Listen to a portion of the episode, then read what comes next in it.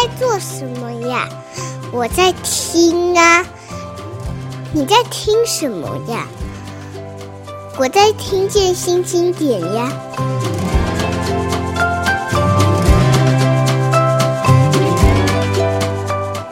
嗨，大家好，我是新经典文化的叶美瑶。你现在收听的是《听见新经典》。不过，对现场的人来说，你现在收听的是在小岛里听见新经典。今天来宾是李明聪，呃，李明聪，我刚刚还问他说，我应该叫你什么？应该叫你李作家，还是李博士，还是李主持人？结果他跟我说李作家不错，因为我们两个都是看看韩剧的，马上就嗯知道说李作家是一个尊称啊。没有没有没有，对，没关系啦。头衔不重要，头衔不重要。对对对。好，呃，明聪是这个我们这几年，我觉得大概是文化界最忙的人哦。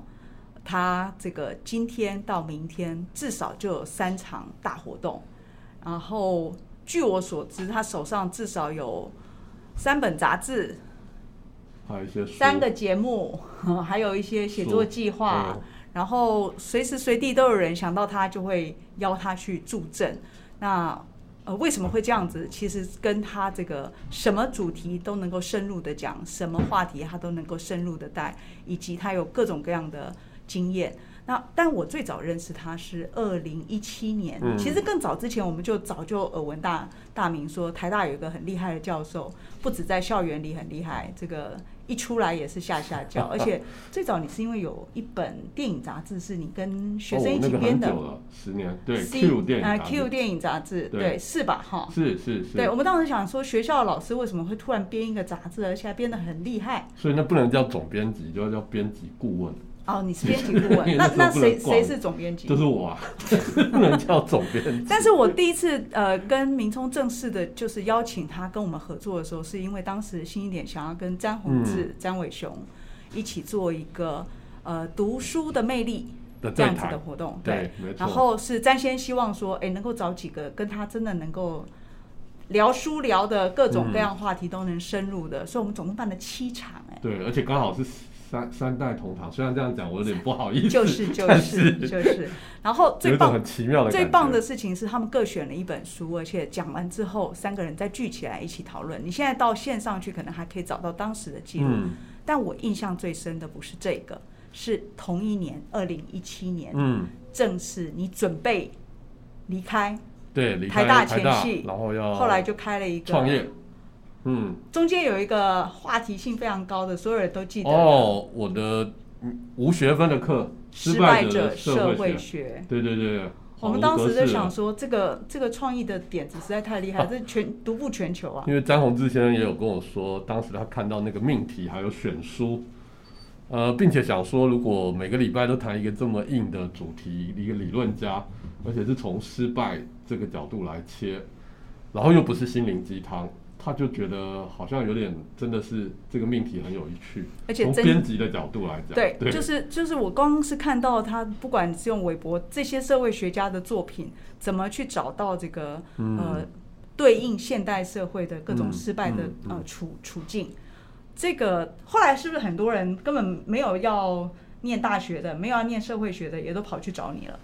呃，算是啊。其实直到今天，因为当时那个他并不是一个什么样。呃，基于一个特别，好像要宣传做一个什么样事情的活动，他从一个微小的读书会的起心动念开始，后来变成一门课，从原本只是给台大不管是社会系或台大学生修的课，然后后来变成是呃大家都可以来旁听的课，因为它是一个平日晚上的课。嗯。那么后来从一个实体的课，后来变成学生就自主的帮我录了影，那我还特别跟他们说，哦，绝对不要帮我。这个剪接做很多特效，然后弄得很复杂哈，呃，因为当时台大也有一位老师，呃，政治系的李李老师哈，另外一位李老师，他也做了一系列这个有点像是在 YouTube 很红的一些影片，那我就特别觉得说，好像我内容不适合哦，而且我也没有很想要这样，那我觉得他就是很硬派的、直球的，呃，时间很长，但是。看起来很无聊，那甚至就是真的完全没有什么后置的这样的讲述的影片。就这个影片到现在其实还找得到，虽然我都很害羞跟人家说找到，原因是因为看得到。对，因为如果你去看，你会发现哇，它真的有点无聊，就形式上真的很无聊。可直到今天都还有香港、新加坡，甚至中国大陆，尤其最近因为上海封城，那各种他们需求很高啊。对，不管是我在市场待了一整天的纪录片，或者是这个呃这么久远以前的授课的。这个 video 都被挖出来，然后都持续还有人来问我这件事了。嗯、那这个事情当然卢美瑶讲的，这个其实是一个很重要的转捩点。这个转捩点涉及了我对知识，还有呃知识的运用，还有我自己能够扮演什么角色的看法。是。所以后来我们成立了呃探照文化这个小公司。那这个团队虽然登记上叫公司啦，就是个 company。嗯但事实上，我们的 logo 上面还有我们对外的整个，呃，这个正式的称呼哈，就是说探照是那个探照灯、嗯、，Searchlight，所以它呃，我们正式的名称其实是 Searchlight Cultural Lab，哦，就它是个实验室，实验室，它是个文化实验室。所以既然是文化实验室，什么都可以做，这个是很合理的。嗯，那我们呃，其实有一个小小的创业精神吧，这是用那个日本的啊、呃、一个。一个著剧作家哈，那他他他曾经讲过的哈，简单讲就是我们希望让复杂的事物，让困难的事物变得简单，嗯哼，让简单的事物变得有深度，是，让有深度的事物变有趣，是，基本上就做这三件事，嗯，所以环绕着各式各样的这，这三件事就把你变成一个全，我刚刚说了文化圈最忙的人，别这么说，就是顶多只是说因为。大家开始发现这三件事情既难，但是又重要，是，而且值得很多很多的想象力的投入。那当然，只有想象是不够的，你还要不断的在实做的过程里面去去除错，然后去去啊、呃、累积，嗯，那才有办法。如我刚刚讲的，光是困难的事物要让它变简单，嗯，呃，但如果只是变简单，也也也可以也。蛮容易的啊，好比我举个例子，比如说在出版市场上面，always 有一个很重要的一个畅销的类型，就是大众心理学嘛。没错。对，那我们就会把心理学很复杂的心理学变简单。嗯。那这个需求在呃呃也做得到。是，比方说被讨厌的勇气之类的，对，被讨厌的勇气，就是你就会刹那之间知道，原来这个世界上有这么多人害怕被讨厌。没错，没错。然后那个勇气是告诉你不要害怕被讨厌。嗯。但是光是把复杂呃困难的事物变简单，对我来讲，好像又有一点层次感不够，而且它就只是变简单而已。嗯。所以对我来讲，总有一个呃，你可以说是对知识的某一种热情，跟我相信变简单，但是如果没有解决问题，或者没有扩大我们的想象，或者改变社会，或多或少能够做到这件事情，那。变简单也没干嘛，我明白，也就是说变简单，你还要再变有深度，就让简单的事物变再找到深度，有深度，是是是，对，因为不然的话就只是把这个知识卖到超级市场里面，有点这种感觉，就你你让很好的食材变成了是素食或者罐头，是。虽然很容易被接受，呃，但是有点可惜，嗯哼。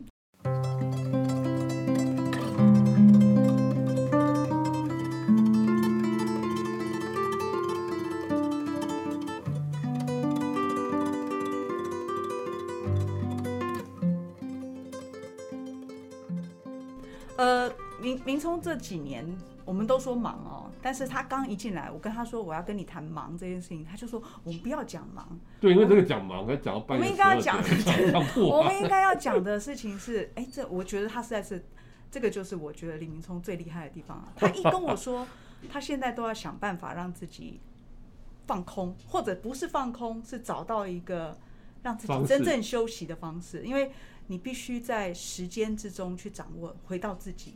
那这个我觉得太有用了哦，因为 他一讲我就想说这个我需要，所以今天我们就好想我讲有一点说服力啦，因为我就真的很忙，就是因为你真的很忙，所以我其实本来不太相信的，我想说你能够休息吗？我都怀疑你每天睡的时间应该不到四个小时。其实不止休息，还包括我能够充电吗？是，或者有人会问我说：“对你还有时间读书吗？”对你还有时间读书吗？是，你好像问过我哎。对对，因为我当年对李明聪最深的印象就是他真的什么书都读，文学书、这个理论的书。嗯、那不管他到呃剑桥大学念的是人类学，嗯、对，或者是你到东京去的时候，基本上是重新这个文化研究。嗯、然后大学的时候念的社社会学，然后对电影也很有兴趣。是是是。这个阅读的范围非常广，其实当然你讲过，就是跟你小时候靠书解救，对，解救自己当时的处境有关。但你现在有办法念书吗？对啊，因为总编辑很焦虑这件事，因为他还是会一直寄书给我，嗯，所以他就会觉得你到底有没有时间念，不要让我白寄了。你怎么知道我的心意呢？呃，其实很多朋友会问这个问题。是，好，那我我觉得。这里面就好比我刚刚讲说，我们刚刚其实聊了说如何让这个简单的困难的事物变简单，然后又需要让简单的事物变深度，对不对？嗯。但如果有能够让简单的事物变深度这件事情，我觉得对学者来讲也没有很困难。嗯，对，当然了，也是，甚至学者受训练的，对，甚至甚至学者有时候常被嘲讽的，就是说啊，你就是把很简单的事物变得讲的很复杂、很困难。嗯，对，所以这其实还好。但我觉得还有第三个使命，就是你要让让这个有深度的东西变有趣。是，所以它其实是一个反反复复、进进出出的状态。哈，嗯，呃，我常打一个譬喻，就是说，不管是做研究也好，或者做创作也好，对我来讲就是一个制面做做面团的师傅，好，很厉害的刀削面师傅。嗯，他他自己要揉面，他做什么事情？大大家应该可以回想嘛，他不是就是要把。把面粉和水，然后用各种比例弄起来，然后它弄成面团，对不对？面团看起来就是一坨的，然后当它变成一坨面团以后，它啪的一声，它要把它打擀开，嗯，擀开以后，它就变成一片好大的面皮，嗯，然后他做了这件事情以后，他又把面皮又揉起来，嗯，又变成一坨，然后啪的又打开，又把它擀成面皮，反复的做这件事，是。那乍看起来，要不就是面皮，要不就是面团，全部都是一样的东西，是。可是那个面反复做了一二十次以后，它吃起来就不一样，看起来一样，但吃起来任何人都分得出来。好，有这样经过这样的一个和面擀面的过程以后，它就是不一样。那我其实常讲，做研究也好，做创作也好，很多时候其实要的就是这样的东西，就是你能收，也也要能放，嗯，然后是在那个收放之间不断的去找到在收放过程里面的各种细节。的投注，嗯，那把那些东西照顾好，在表面上看起来没有差不呃还是差不多的东西，其实里面就有了我们说职人魂这件事情。是，好，那不管那个职人魂是让事物变有深度，或者有趣，或者变简单，嗯，呃，基本上你看这看起来表面上听起来会有点抵触的，嗯，好像有深度的东西一定没有那么有趣，嗯，对不对？那那简单的。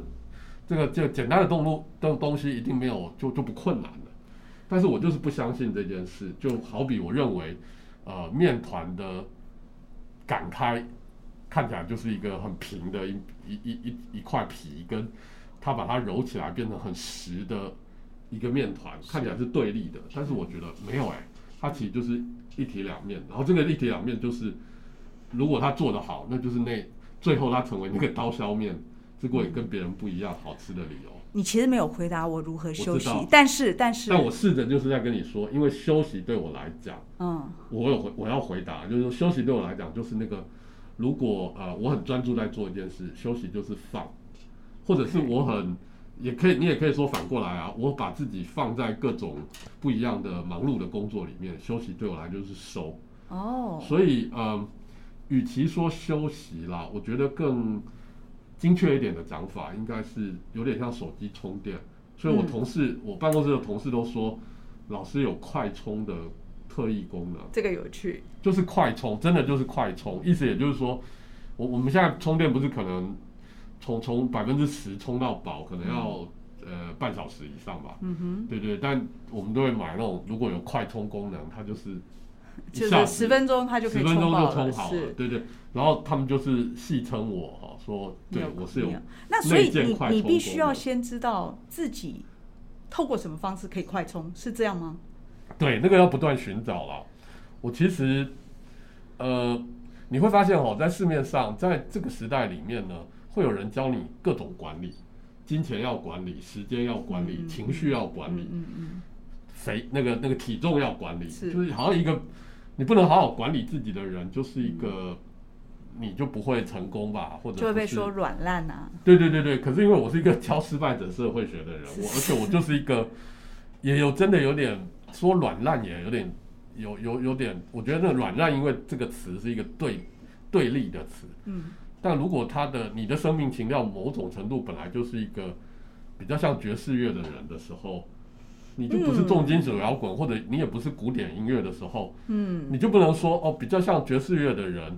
对古典音乐人来就说你很软烂，嗯，不会啊，嗯嗯，嗯对，因为你再软烂，爵士乐也没有比随便可能一个一个更加更加松一点的其他的音乐的那种来的软烂，所以我觉得那是相对。是不是有一种，比方说你听音乐，我我知道你常常用爵士乐当做比喻哦，嗯、就是说爵士爵士乐非常讲究即兴，对。而那个即兴是来自于你有一个魂，那个即兴能够让你跟别人是一致的，呃。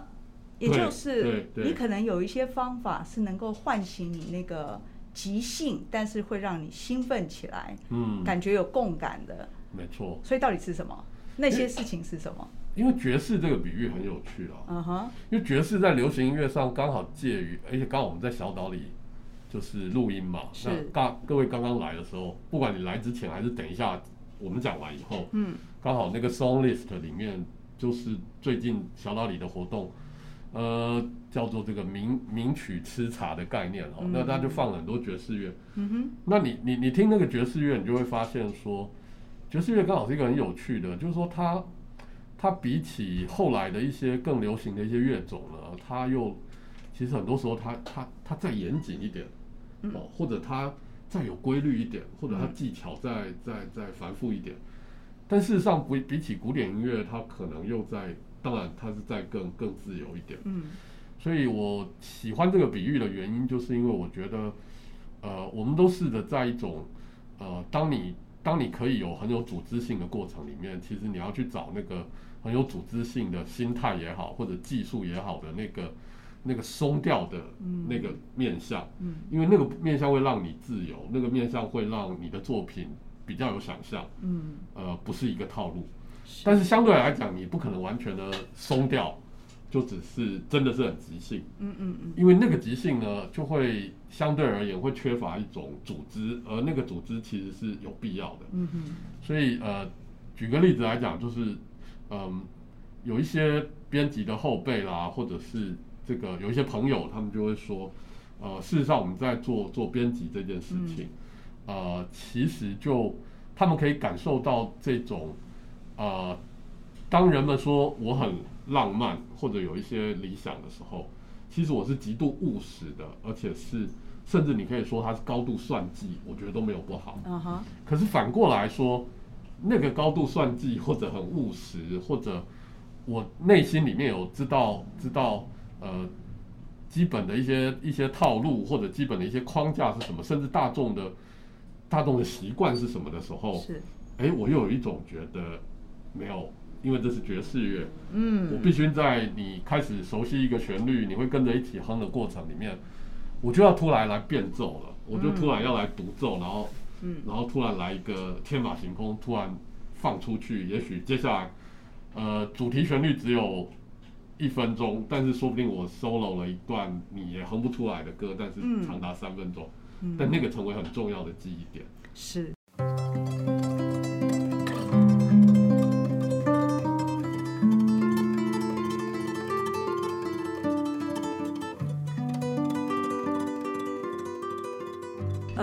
聪，这个我觉得我们直接，我们 我们现在要把这个稍微再回到一点点主旋律哦。对，他刚刚是延伸出去了，变奏出去了。我要拉回来一个事情，就是呃这几年大家比较注意到李明冲的，除了他参加很多文化活动、担任主持要角之外，其实他有一个电视节目叫《我在市场一整天》哦。这个节目因为他呃。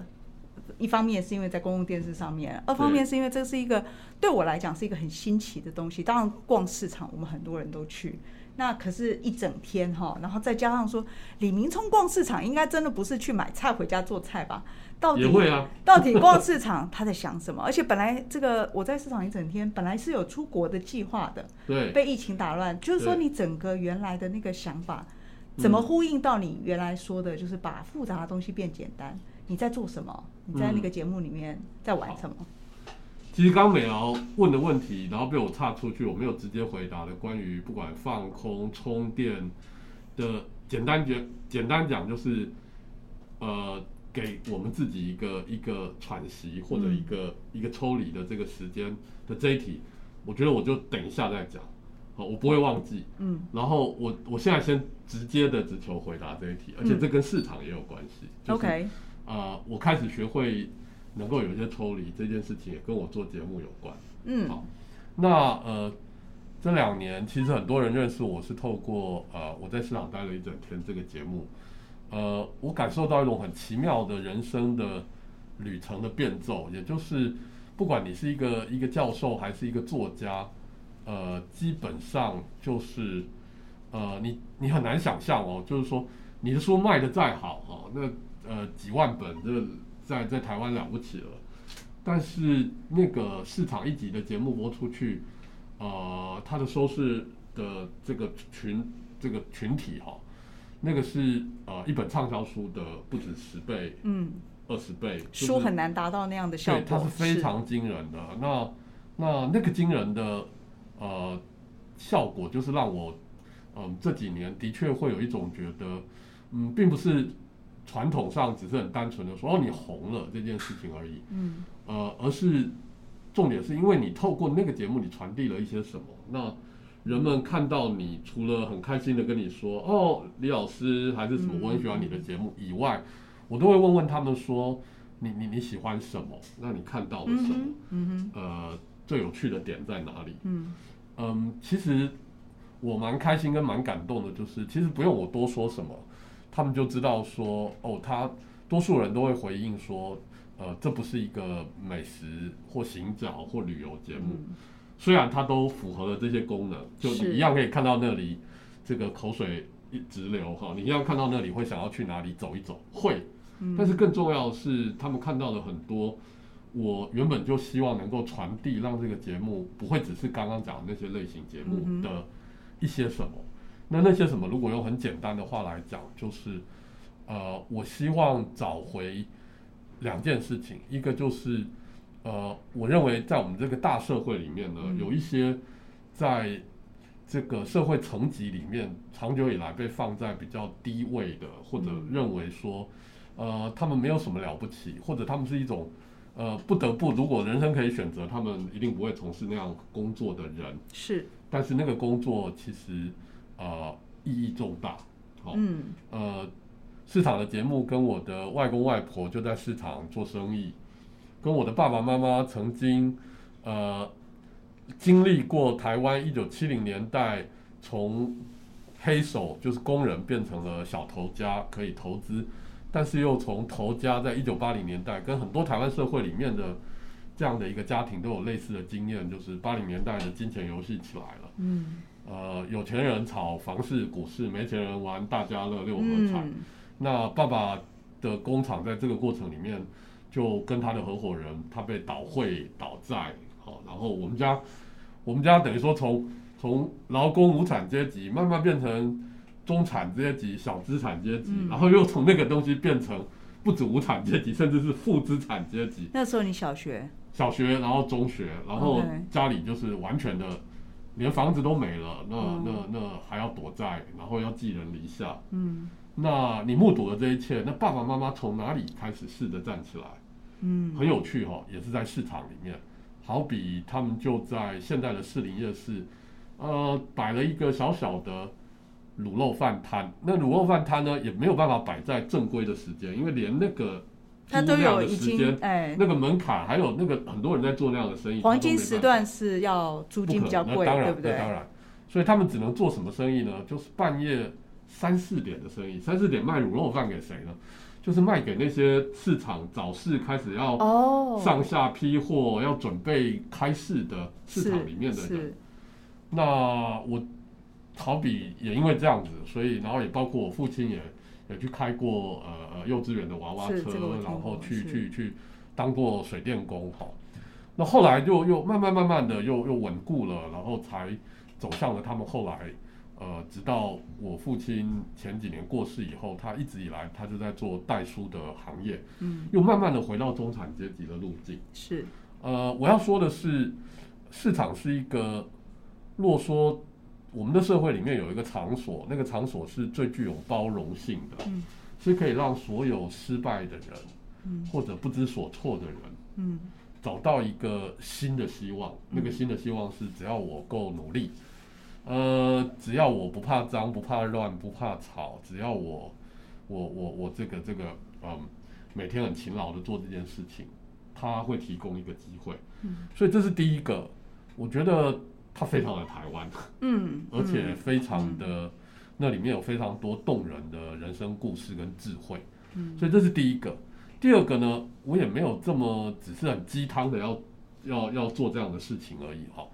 我认为市场里面呢，这些智慧它不是只是激励人心，它其实对于呃我们理解知识跟记忆，就是 skill 这件事情是很有帮助的，就工匠技艺的那个技艺。对，因为我觉得市场会残存的各式各样，不止食衣住行娱乐，也包括各种，好比打铁的人呐，做各种小工具的人呐，呃，市场泛指它不只是一个场所，也包括它周边的奇亚的概念。那个奇亚其实就是百工百业了。嗯哼，那百工百业，呃，以一种。世代传承，并且告诉你说有什么东西，台语说“妹妹嘎嘎”照料得很好。嗯，哦，若说我们觉得我们喜欢日本、德国，觉得他们东西做得很好，那不就是因为我们常会说他们很注重细节，嗯、他们很有职人魂、匠人精神。英文说 “craftsmanship”，嗯，就是那个东西。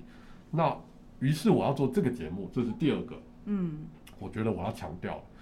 那我很高兴的是，这两个精神，嗯，都透过了一个表面上看起来是美食行脚旅游节目，嗯，其实是一个职人节目，而且大家都可以感觉到，是。这个感觉到可以从市场的人里面看了，觉得很感动，所以我再去拜访，不管我有没有拍的市场，他们很多人会真的很热情的握着你的手说，就谢谢你拍了这个节目啊，让我。对我的小小孩，就可以告诉我的孙子或者我的儿女说，对，您阿公、您阿妈或者你爸爸那妈妈，就是我在市场里面到底在做什么？是。